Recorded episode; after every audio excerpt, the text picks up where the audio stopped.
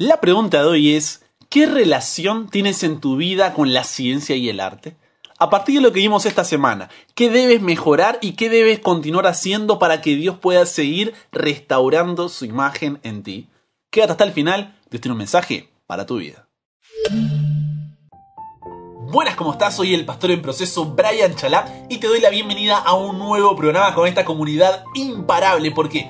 Porque nunca para de aprender, nunca para de crecer en su relación con Dios porque hasta el cielo no paramos. Queremos ser vecinos en el cielo. ¿Tú quieres lo mismo? Entonces estás en el lugar correcto y ya eres parte de esta comunidad. Llegamos al final de esta semana que se titulaba La educación artística y científica y el título de hoy es El Señor le respondió a Job. El versículo para memorizar a esta altura, espero, supongo, imagino que ya lo tienes más que claro, pero está en Salmos, capítulo 19, versículo 1. Ahí lo escuchamos en un ratito nada más para poder repasarlo, no memorizarlo, porque ya está, ¿eh? A esta altura de la semana ya tiene que estar cocinado, pero antes hagamos una oración y ya nos metemos con el tema de hoy. Querido Padre, gracias porque hemos tenido una semana realmente de bendición, porque tú nos has acompañado y queremos que hoy no sea la excepción. Que tu Espíritu Santo nos pueda guiar en el estudio de tu palabra, nos dé sabiduría, entendimiento, comprensión y humildad para poder seguir tus caminos, para poder seguir tu voz. Te pido una bendición por cada hogar, por cada familia que representamos y que juntos podamos seguir aprendiendo y creciendo porque hasta el cielo no paramos. En el nombre de Jesús oramos.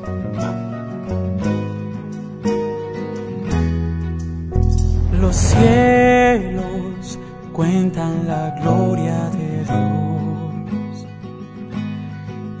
firmamento anuncia la obra de sus manos.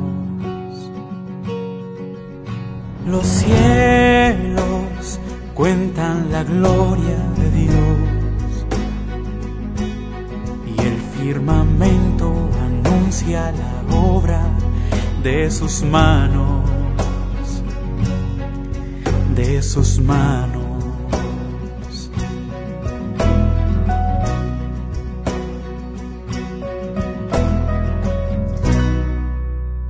A la Biblia, vamos a Juan capítulo 5, versículo 17 que dice así. Y Jesús le respondió, mi padre hasta ahora trabaja y yo también trabajo. A ver, la educación. ¿Recuerdas nuestra definición que venimos armando durante toda esta temporada? Imagino que sí, ¿no? Pero dijimos que la educación es Dios como maestro restaurando su imagen en nosotros en un desarrollo integral durante un proceso que dura toda la vida con el objetivo de servir en esta tierra y prepararnos para la eternidad. ¿Hasta aquí estamos de acuerdo? Bien, entonces, parte de ese desarrollo integral significa entender que la ciencia y la religión no son contrarias, sino que como cristianos debemos saber cómo relacionarnos con ella como parte de nuestra educación, porque es parte de ese desarrollo integral. Entonces, en el programa anterior de ayer, el concepto que nos llevamos es que no es la fe una cosa ciega, que es un salto al vacío, sino que Dios nos llama a una fe basada en evidencias. Y hoy veremos cómo la fe debe relacionarse con la ciencia y ambas guiarnos a nuestro Creador, que no solamente creó, sino que también sostiene, mantiene su creación. Si prestamos atención, la biología, la física y las otras ramas de la ciencia son, atenti a esta palabra, ¿eh? herramientas, que son herramientas para poder comprender diferentes aspectos de la creación de Dios. Esa es la forma en la cual debemos ver la ciencia, como una herramienta. Y debemos evitar el problema que gran parte de la ciencia tiene. ¿Cuál es ese problema? Que trabaja sobre presuposiciones ateas y materialistas. ¿Qué quiere decir esto? Que un científico podría eh, estar contemplando algo pero de extraordinaria belleza, de extraordinaria complejidad o incluso de extraordinaria belleza y complejidad al mismo tiempo, ahí, en su cara, justo delante suyo, pero decir que surgió por casualidad, sin ninguna previsión, sin ninguna intencionalidad, sin ningún propósito. Entonces hay un rechazo total, como si tendrías que elegir entre o estar del bando de la ciencia o estar del bando de la fe. Cuando te repito, no se trata de estar de un bando o del otro, sino que la ciencia es una herramienta para comprender diferentes aspectos de la creación de Dios y así fortalecer nuestra fe. O sea, tú y yo, como creyentes, no podemos rechazar la ciencia. La historia de la ciencia muestra una acumulación de logros y de conocimientos, pero que son estupendos, tanto teóricos como tecnológicos. Desde los avances médicos hasta la tecnología que nos permite hoy estar conectados en este mismo programa. O sea, estamos en deuda con la comunidad científica por sus incansables esfuerzos para mejorar nuestra vida moderna. Pero esos avances se basan en un verdadero océano de errores, de teorías que se fueron descartando y de paradigmas que quedaron viejos. Como veíamos ayer, no se puede demostrar que una teoría científica es verdad. ¿Por qué? Porque existe la posibilidad de que nuevos datos la refuten, la cambien, la actualicen. Y dimos un ejemplo. Dijimos que se podría hacer una hipótesis que diga todos los cuervos son negros. Entonces, mediante la observación de miles de cuervos, se podría mantener la afirmación. Pero, ¿qué pasa si encuentran uno, eh? Solo un cuervo blanco. Automáticamente, toda esa teoría pasa a ser falsa. ¿Se entiende por qué? Porque hay nueva evidencia.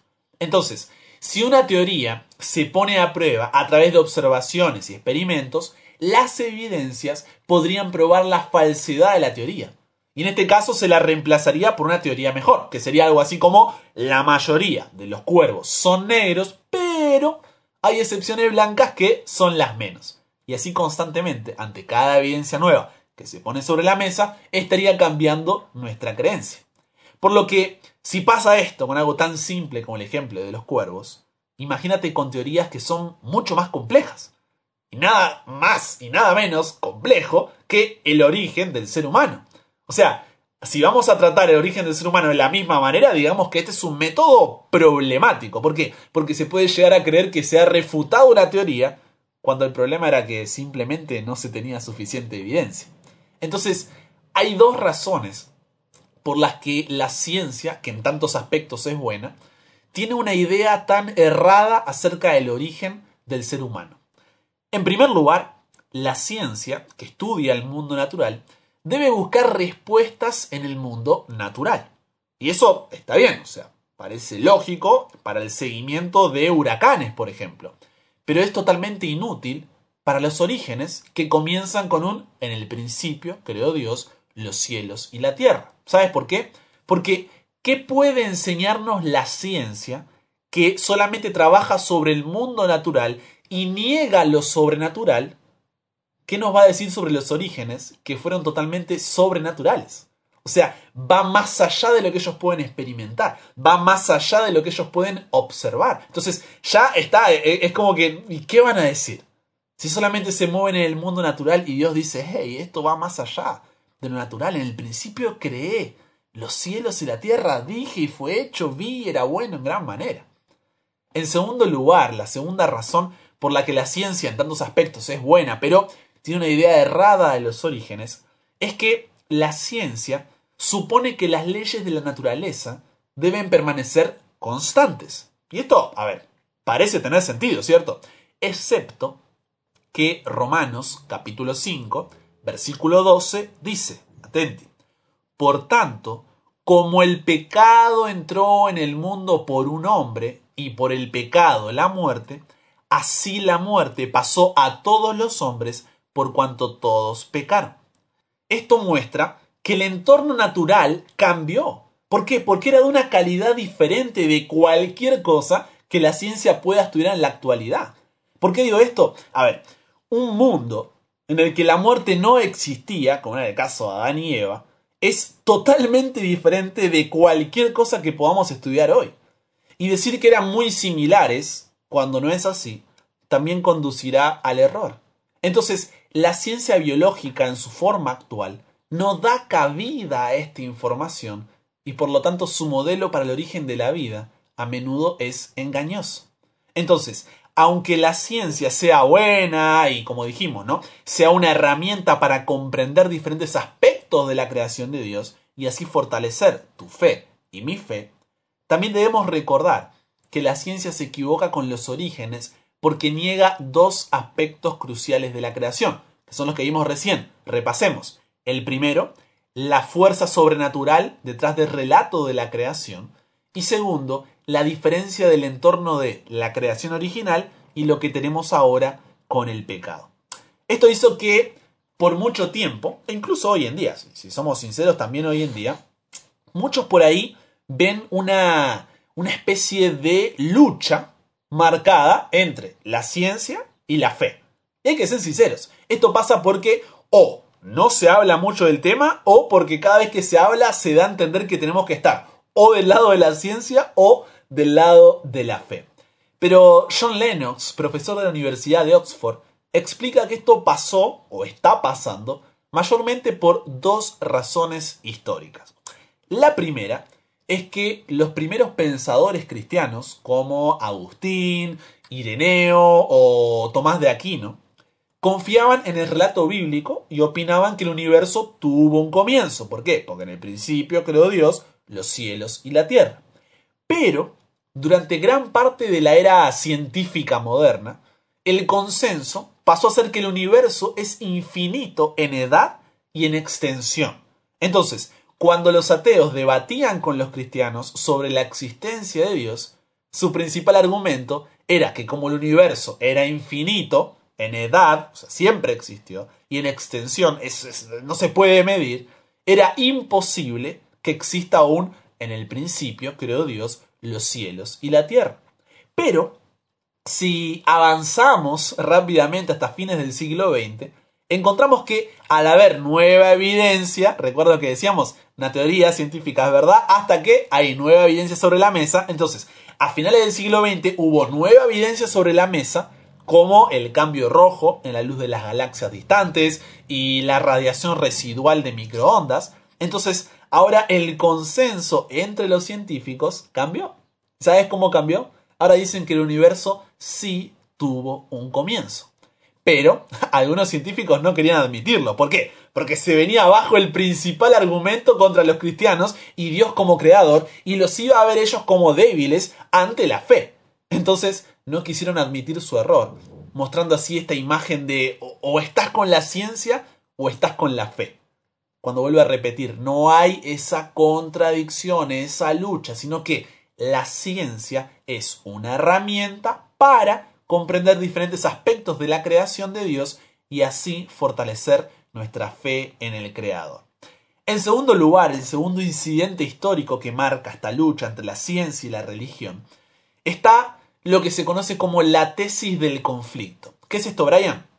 La tesis del conflicto sostiene que la religión y la ciencia están, pero totalmente en desacuerdo, y obtiene gran parte de su popularidad en historias como la de Galileo Galilei. ¿Conocés la historia? Quizá lo escuchaste un poco en la escuela, en la universidad, pero mire, el tema fue así. Antes se creía que la Tierra era el centro y alrededor de ella giraba el Sol y los planetas. La iglesia también creía esto. Pero cuando Galileo descubrió que en realidad somos nosotros la Tierra los que giran alrededor del Sol, los titulares, en lugar de ir contra los académicos, decían Galileo Galilei, científico extraordinario secular versus la Iglesia, la encarnación institucional de dogmas religiosos no científicos. y esto esto, esto reforzaba esta visión de que o estás con la ciencia o estás con la iglesia. Pero, por supuesto, Galileo tenía razón sobre que el Sol estaba en el centro, eso ahora lo sabemos todos, y la iglesia medieval estaba equivocada, pero vamos a ser sinceros, a ver, el argumento era tendencioso. Era tendencioso al decir que este fue un caso claro de ciencia versus religión y que la ciencia es como que ganó. Porque el hecho es que Galileo, ¿sabes qué? Acá entre nosotros, creyó en Dios y en la Biblia toda su vida. Y en principio su problema no fue con la iglesia, sino con la academia. Es más, en una carta en 1615, él afirma que los profesores académicos, contrarios a él, trataron de influir en las autoridades de la Iglesia Católica Romana con el propósito de que hablaran en contra de él. Entonces, los argumentos científicos de Galileo eran una amenaza para el aristotelismo reinante que había en la academia del momento. Obviamente, Entender esto no exime a la Iglesia Católica Romana de su trato hacia Galileo, pero a lo que voy es que sí muestra que Roma simplemente estaba en armonía con el paradigma académico que, que era de esa época, o sea, todo el mundo creía que era así. Entonces, usar la historia de Galileo como ilustración de la victoria de la ciencia sobre la religión es poner a la iglesia medieval como un chivo expiatorio y en realidad distorsionar la historia de lo que realmente pasó. Entonces, estos dos ejemplos muestran que la batalla entre la fe y la ciencia, en realidad, acá entre nos, es una escapatoria o un medio engañoso y hábil para poder solucionar esta situación difícil en, muchos sentidos. Entonces, una cosa positiva que sí ha surgido de esta era posmoderna es que nos ha hecho confesar que los científicos están en la misma situación que cualquier otro académico que trabaja en su ámbito y que toda la ciencia que llega a nosotros ya pasó a través de una selección humana, de la subjetividad, de la falibilidad, de la parcialidad, del conflicto ético y demás que cada uno de los científicos tiene. Pero no nos basemos en esto, en lo que puedo decir yo, que soy cristiano, porque parece, ah, bueno, vos estás defendiéndote, no.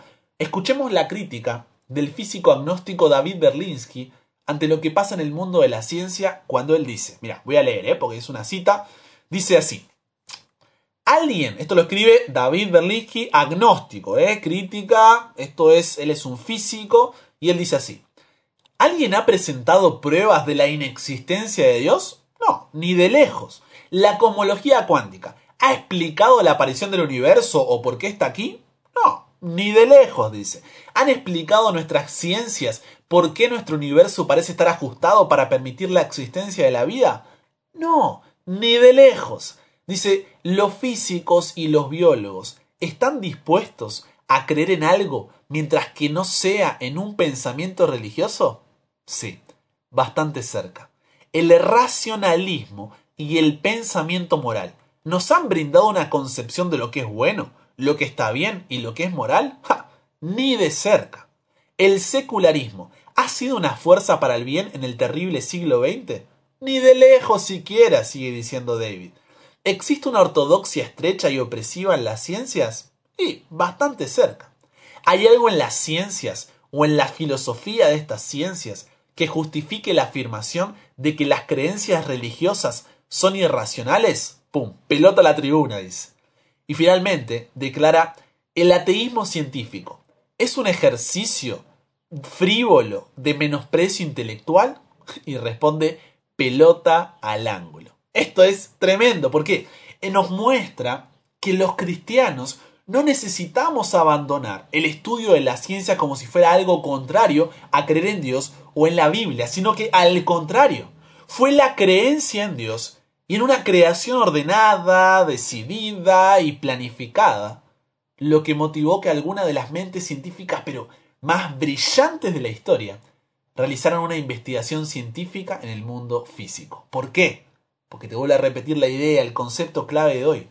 La ciencia es una herramienta para comprender diferentes aspectos de la creación de Dios y así fortalecer nuestra fe.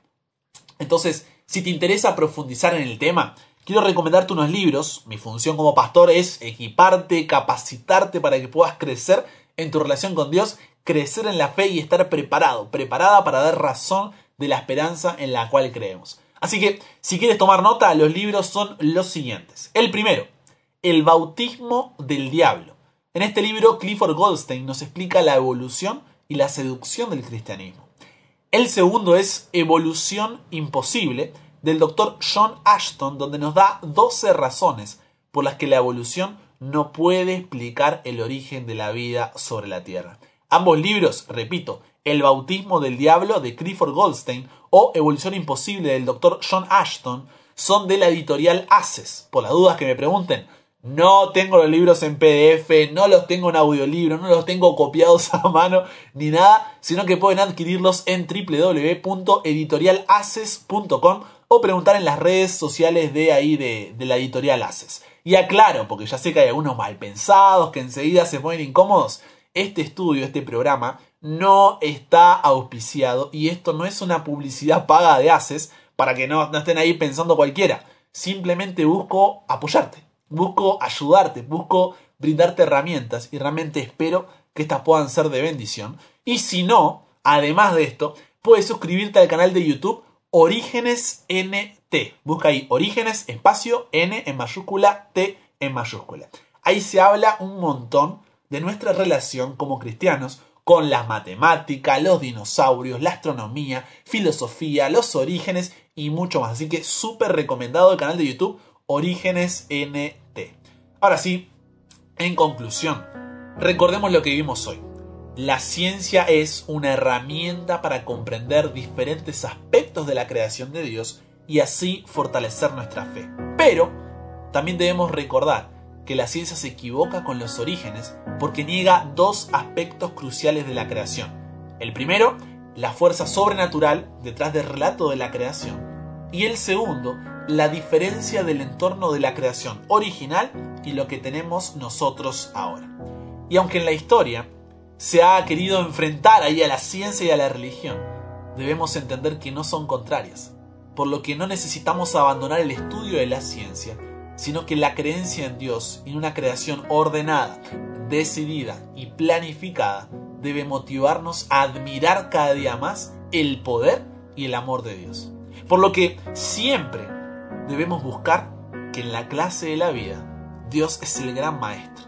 Por lo que en tu relación con las diferentes áreas de conocimiento, en este caso la ciencia y el arte, ten cuidado de ver a quién estás escuchando. Porque si bien no se trata de meterse en una burbuja y evitar otros puntos de opinión, si te dejas endulzar o seducir por argumentos contrarios a la palabra de Dios, podemos terminar alejándonos de Él en lugar de alabarlo ante las maravillas que ha creado. Por eso quiero cerrar el programa y la semana en sí con algunos versículos de Job capítulo 38, una paráfrasis, ¿no es cierto?, en donde Dios le dice a Job, ¿quién eres tú para dudar de mi sabiduría si solo tonterías has dicho? Job está ahí con su amigo, ¿no? Entonces Dios le dice, vamos a ver qué tan valiente eres. Ahora, yo voy a hablar y tú me vas a escuchar. Si de veras sabes tanto, dime, le dice, me imagino este diálogo es tremendo, ¿no? Dios le dice, si de veras sabes tanto, dime, a ver, ¿dónde estabas cuando puse las bases de la tierra? Tú no sabes quién la midió metro a metro, quién puso la primera piedra y en qué descansan sus cimientos. Tú no estabas allí, mientras cantaban las estrellas y los ángeles se regocijaban. Versículo 8 dice, dime quién puso límites al mar cuando éste cubrió la tierra. Dime cuando lo envolví entre nubes y lo dejé en la oscuridad. Dime cuando le mandé a las olas no pasar más allá de la playa. ¿Alguna vez en tu vida le has dado órdenes al sol para que comience un nuevo día? Versículo 16. ¿Has bajado al fondo del mar, le dice Dios, para ver dónde nace el agua? Si en verdad lo sabes todo, dime cuánto mide la tierra. Versículo 19 dice, ¿sabes dónde viven la luz y la oscuridad? ¿Puedes llevarlas al trabajo y regresarlas a su casa? Claro que no. No has vivido tantos años ni naciste antes que ellas. ¿Has estado en los depósitos donde guardo la nieve y el granizo? ¿Sabes hacia dónde se dirigen los relámpagos y a qué regiones de la tierra viajan los vientos del este? Versículo 25. ¿Sabes quién deja caer las lluvias torrenciales y quién riega los desiertos donde nadie vive? ¿Quién riega los campos secos y los convierte en verdes prados? ¿Quién produce la lluvia y el rocío? Dime, dice, ¿de dónde sale el hielo y la escarcha cuando el agua del mar profundo se endurece como la roca? ¿Puedes hacer que las estrellas se agrupen en constelaciones y aparezcan todas las noches? Si no sabes gobernar la tierra, ¿cómo podrás gobernar el cielo? ¿Puedes ordenar que llueva con solo levantar la voz? ¿Puedes darle órdenes al rayo y hacer que te obedezca? Dime quién les dio sabiduría al gallo y a las otras aves. Dime si eres capaz de contar las nubes y hacer que llueva que llueva para humedecer la tierra cuando está reseca. Tú no consigues comida para las leonas y sus cachorros, mientras duermen o descansan en el fondo de sus cuevas. Tú no alimentas a los cuervos cuando sus polluelos andan perdidos y me piden de comer. ¡Wow! Yo cuando leí me quedé duro. ¿Por qué? Dime si esto no es hermoso. Nos muestra la Biblia a un Dios que no solamente creó todo y lo hizo hermoso y bueno en gran manera, sino también un Dios que lo sostiene todo. Un Dios que es el que permite que cada cosa quede en su lugar, que todo siga pasando, que todo, que todo vaya dándose para que podamos tener vida, para que la naturaleza y su creación puedan seguir funcionando. Entonces, tenemos que recordar que Dios es creador y también sustentador. Esto significa que toda verdadera educación cristiana relacionada con la ciencia tendría que funcionar a partir de supuestos que son diferentes de los que afirma la ciencia en general. Inevitablemente en algún punto se van a producir conflictos, especialmente como vimos con lo relacionado al origen de la vida. Pero es hora de admirarnos de nuestro Creador a través de su creación, a través de la ciencia y a través del arte. Por eso la pregunta que te llevarás para reflexionar durante el día y para conversar con Dios es, ¿qué relación tienes en tu vida con la ciencia y el arte? A partir de lo que vimos esta semana, ¿qué debes mejorar? ¿Qué debes continuar haciendo para que Dios pueda seguir restaurando su imagen en ti?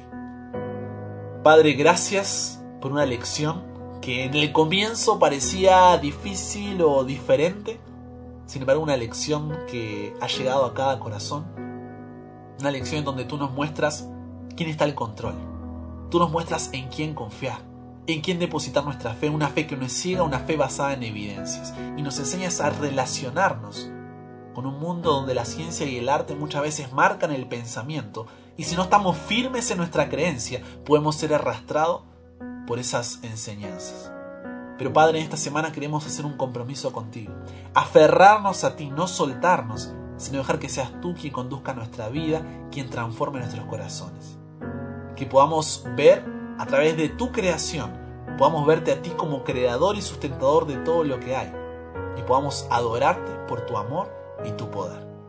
Que podamos aprender a relacionarnos con todas esas áreas del conocimiento, pero siempre sabiendo que tú eres el principio y el final, y que en tu palabra es donde encontramos la verdad, una verdad que nunca cambia, una verdad que es eterna.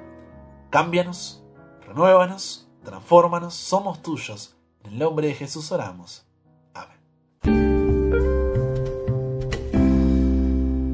Y con eso llegamos a nuestro espacio de comunidad donde oramos los unos por los otros porque somos familia. Una familia donde nadie ora solo, nadie ora sola. Y el día de hoy nos escribe Caro desde Perú diciendo quiero pedir oración por mi tío Emiliano. Él está súper delicado de salud y toda la familia está angustiada ya que tendrá una intervención peligrosa. Solo Dios es nuestra esperanza y confiamos en que el poder de Cristo se manifestará nuevamente, así que por favor inclúyenos en tus oraciones. Claro que sí, Caro querida, siempre está prendida ahí el programa. Estaremos orando por tu tío Emiliano. Y también nos escribe Elizabeth García desde aquí Argentina diciendo, pido oración por mi cuñada Gabriela Bustos. Ella está con pérdidas y amenaza de aborto. Tiene el cuello del útero muy dilatado y la bebé no está creciendo. Ella tiene 48 años y es la primera vez que está embarazada. Ella pensó que era estéril porque después de muchos tratamientos los doctores eso le dijeron. Así que se imaginarán de la sorpresa, ilusión, alegría que tiene. Pero también sabe que es un embarazo de riesgo. Así que oremos y que sea la voluntad de Dios. Amén. Por eso Elizabeth, otra de las que está ahí siempre respondiendo y activa en la comunidad. Hoy oramos entonces por Emiliano, el tío de Caro, y por Gabriela Bustos, la cuñada de Elizabeth. Mañana oramos por ti. Y después un testimonio de cómo cuando tú compartes en esta comunidad, tu comunidad es nuestra comunidad, Dios te utiliza para poder llegar a otros corazones. Y el testimonio de hoy dice así. Como familia, cada uno suele estudiar en forma personal, Brian. Pero ahora con el programa, quiero agradecer porque se abrió la puerta para hablar sobre el tema del día y conversar sobre lo estudiado, así que muchas gracias. Qué lindo, qué tremendo, ¿no? Y nada más lindo que poder como familia estar acompañándonos en este viaje, poder saber que hay un tema de conversación y nada más lindo que la palabra de Dios, así que gracias a todos los que comparten, a los que lo spamean ahí a sus contactos, o lo mandan al grupo de la familia, amigos y demás, de corazón, todo siempre para la gloria de Dios. No se trata de nosotros, sino lo que Dios puede hacer a través de cada uno de nosotros. Con eso dicho, vamos a una oración y cerramos el programa de hoy. Querido Dios, gracias, gracias y gracias por una semana realmente bendecida. Gracias porque nos has permitido separar un tiempo, un espacio en nuestro día para poder encontrarnos contigo, para poder ser llenos de tu Espíritu Santo. Queremos pedirte especialmente por Emiliano, por Gabriela, que puedas cuidar de ellos, por su salud, y agradecerte por diferentes testimonios que nos llegan de cómo tú obras, porque no se trata de nosotros ni del tremendo equipo, que de paso te agradezco por eso también, sino de lo que tú puedes hacer, de tu poder, de cómo tú puedes cambiar y transformar corazones. Así que gracias Dios, bendice a cada corazón, a cada hogar que representamos como comunidad y que puedas venir pronto para que podamos encontrarnos y abrazarnos, porque hasta el cielo no paramos. Todo esto lo pedimos y le agradecemos sin merecerlo, pero en el nombre de Jesús oramos. Amén.